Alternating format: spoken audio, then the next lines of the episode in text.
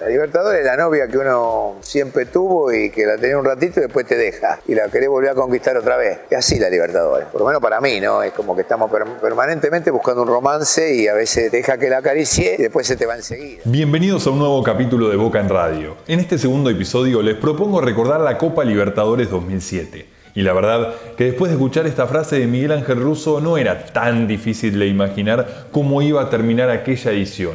En especial si tenemos en cuenta que el debut de Boca frente a Bolívar fue un 14 de febrero y que si bien tal vez no fue la primera en lo que se llama una cita ideal, sin dudas el empate 0 a 0 en la altura le daba la esperanza al Ceneice de tener un próximo encuentro. Pero claro, si de amor se trata, días después el hincha de Boca se encontraría con otro de sus jugadores más amados y que sin duda será uno de los recursos que Russo en esta fase de galán más utilizaría para realizar esa conquista. Quiero pensar solamente en Boca, no tanto en el Villarreal, intentar hacer las cosas bien y que el 30 de junio, como digo, tengo muchas ganas de terminar festejando algún título. En la segunda fecha, Boca disputa su partido frente a Cienciano en condición de local, pero en cancha de San Lorenzo, ya que el se tuvo su estadio postergado toda la primera fase debido a los disturbios que se produjeron en el 2005 en el partido frente a Chivas de Guadalajara y a esa recordada conducta inapropiada del chino Benítez. En fin, decíamos, primer partido local donde Boca dominaría el juego, pero recién con un gol de Ibarra a los 80 minutos abriría el marcador y decretaría por 1 a 0 la victoria frente al conjunto peruano. Cardoso la sacó para el Neg Ibarra, se durmió Cienciano. Ibarra.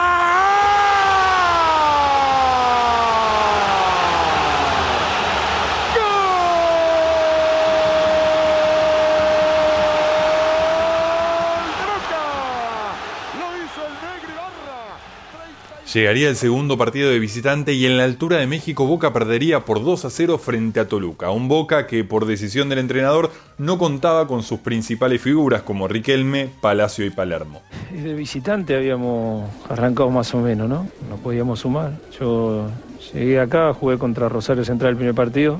Entonces Miguel me dice, mira Román, los partidos de visitante de la primera rueda no los jugás, jugás los partidos de local y así no tenés que andar viajando, que eran viajes largos, porque nos tocaba Toluca muy lejos. Creo que estaba Cienciano, me parece, también. Entonces me dice, te quedas acá y vas jugando los partidos locales en la Copa y jugás el fin de semana por el campeonato y de esa manera, digo, como usted diga, mira. Pero de local y con sus jugadores estelares el equipo demostraba otra cosa. No solo enamoraba con su juego, sino también con sus goles. Será esta vez en cancha de Vélez donde Boca hará de local y vencería al Toluca 3 a 0 con tanto de Maidana, Riquelme y Boselli. Nuevamente de visitante Boca perdería en la altura. Esta vez fue 3 a 0 en Cusco frente a Cienciano y se vería muy complicado para seguir en la Copa. Debería golear al Bolívar para no quedarse afuera en primera ronda y también para evitar viajes largos en la próxima fase. En el equipo había mucha confianza de poder obtener un muy buen resultado de local y por supuesto eh, sabíamos que teníamos que lograr muchos goles porque mm, de no lograr una cantidad de goles como la que logramos eh, probablemente nos hubiera tocado ir a jugar a la altura, a Toluca, eh, con un equipo que ya nos había ganado en la fase de grupos, en la altura, con un viaje de 15 horas y, realmente mm, iba a ser más, más complejo. Y así como lo expresó Bruno Marioni, autor de dos goles en ese partido, Boca de local goleó 7 a 0 a Bolívar y clasificó cómodo a la otra ronda de la Copa. Ya en octavos de final el rival sería Vélez, un partido con distintos condimentos. El primero en el banco de suplentes rival estaba La Volpe, con todo lo que había vivido ese plantel un año antes cuando era dirigido por ese entrenador.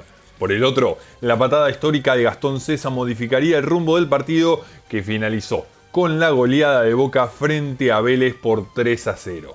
Con toda la gente atrás, vos decís, bueno, tenés todo para perder acá. Entonces la segunda pelota, la pica, va para arriba y yo digo, yo miro la pelota, veo una remera de Boca, no miro quién es. O sea, veo que se me acerca y levanté la pata. Cuando levanté la pata, alta, se me mete abajo Rodrigo. Yo no sabía si era Palacio, Palermo, no, no, yo miraba la pelota. Y bueno, él no, dio tiempo a esquivarme y lógica, le pegué una plancha acá, me quería morir porque yo no lo quise lastimar ni mucho menos. O sea, ni siquiera estaba caliente porque iban 10 minutos de partido. En la vuelta, en cancha de Vélez, el local ganaría 3 a 1 con un Mauro Zárate encendido, que marcó dos goles, pero un gol olímpico de Riquelme sirvió para no correr peligro en la clasificación. En los cuartos de final, el rival fue Libertad de Paraguay. Con empate 1 en casa parecía que se le complicaba al equipo de Russo, pero otra gran actuación de Riquelme hizo que con tanto suyo y de Rodrigo Palacio le gane 2 a 0 de visitante al conjunto paraguayo y empiecen a creer que ese equipo estaba para campeón. Yo realmente eh, pensé que esa final iba, iba a darse porque ya venía el equipo eh, subiendo su rendimiento y, Román venía siendo determinante. Y para mí ese partido fue un quiebre en Paraguay que nos permitió a nosotros eh, tomar la, última parte de la Copa Libertadores ya con, con un ánimo eh, y una contundencia y una seguridad muy grande. Las semifinales fueron con Cúcuta, como fue a lo largo de casi toda la Copa Libertadores, de visitante Boca perdería por 3 a 1, pero esta vez ya no había excusas, los titulares jugaron ese partido en Colombia. El partido de vuelta quedaría marcado por una inmensa niebla que no permitía ver correctamente el campo de juego. De hecho, hasta el partido estuvo demorado por esa razón algunos minutos. Con tanto de Riquelme, Palermo y Bataglia, Boca lo dio vuelta y se clasificaría a la gran final. Acá vendrá el centro contra el área. Palermo.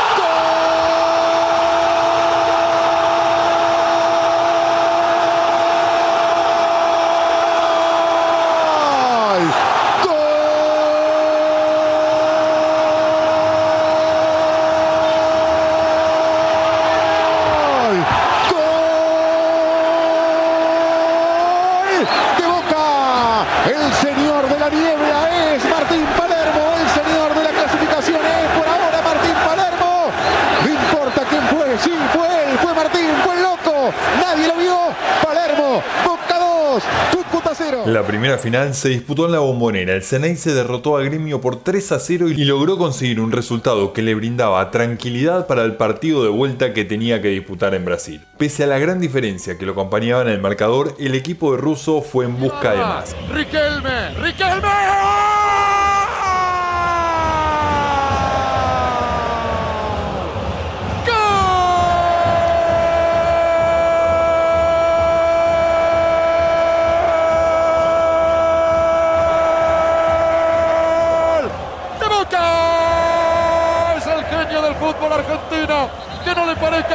Exagerado, este es Riquelme, el mejor de la Copa Libertadores es Riquelme, lo tiene Boca y es Riquelme, señoras y señores, Boca campeón de la Copa Libertadores de América, perdón, es cierto.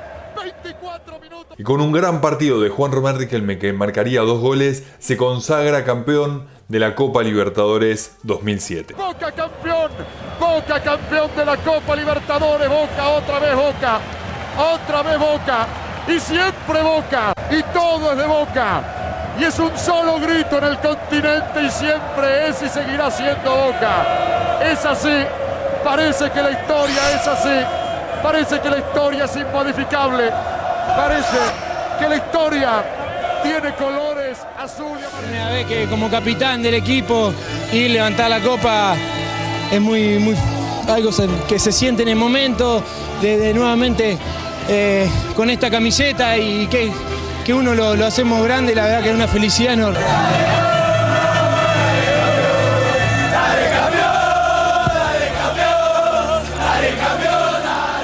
Una maravilla, ¿no? Hacía tres goles todos los partidos. esos cuatro o cinco meses la pasé muy bien, ¿no? el equipo jugaba bien, ¿no? era todo atacar, era poner siete jugadores, ocho jugadores en el campo rival, teníamos la pelota todo el tiempo nosotros. Ese equipo defendía con Morel Rodríguez con el Catadía. Después Clemente atacaba, Ibarra atacaba, Panega no marcaba a nadie, pero la pelota no la perdía nunca. Ledesma y Neri Cardoso atacaban todo el tiempo y teníamos adelante a Rodrigo con, con Martín que lo habían hecho muy bien. ¿no? Y con este resumen de lo que fue el equipo de Miguel Ángel Russo del 2007 en la voz de Juan Román Riquelme, nos despedimos en un nuevo episodio de Boca en Radio. Como siempre les recuerdo que me pueden dejar sus comentarios en arroba Emiliano Radi, tanto en Twitter como en Instagram, y nos reencontraremos en el próximo capítulo de este podcast para seguir reviviendo la historia Ceneice.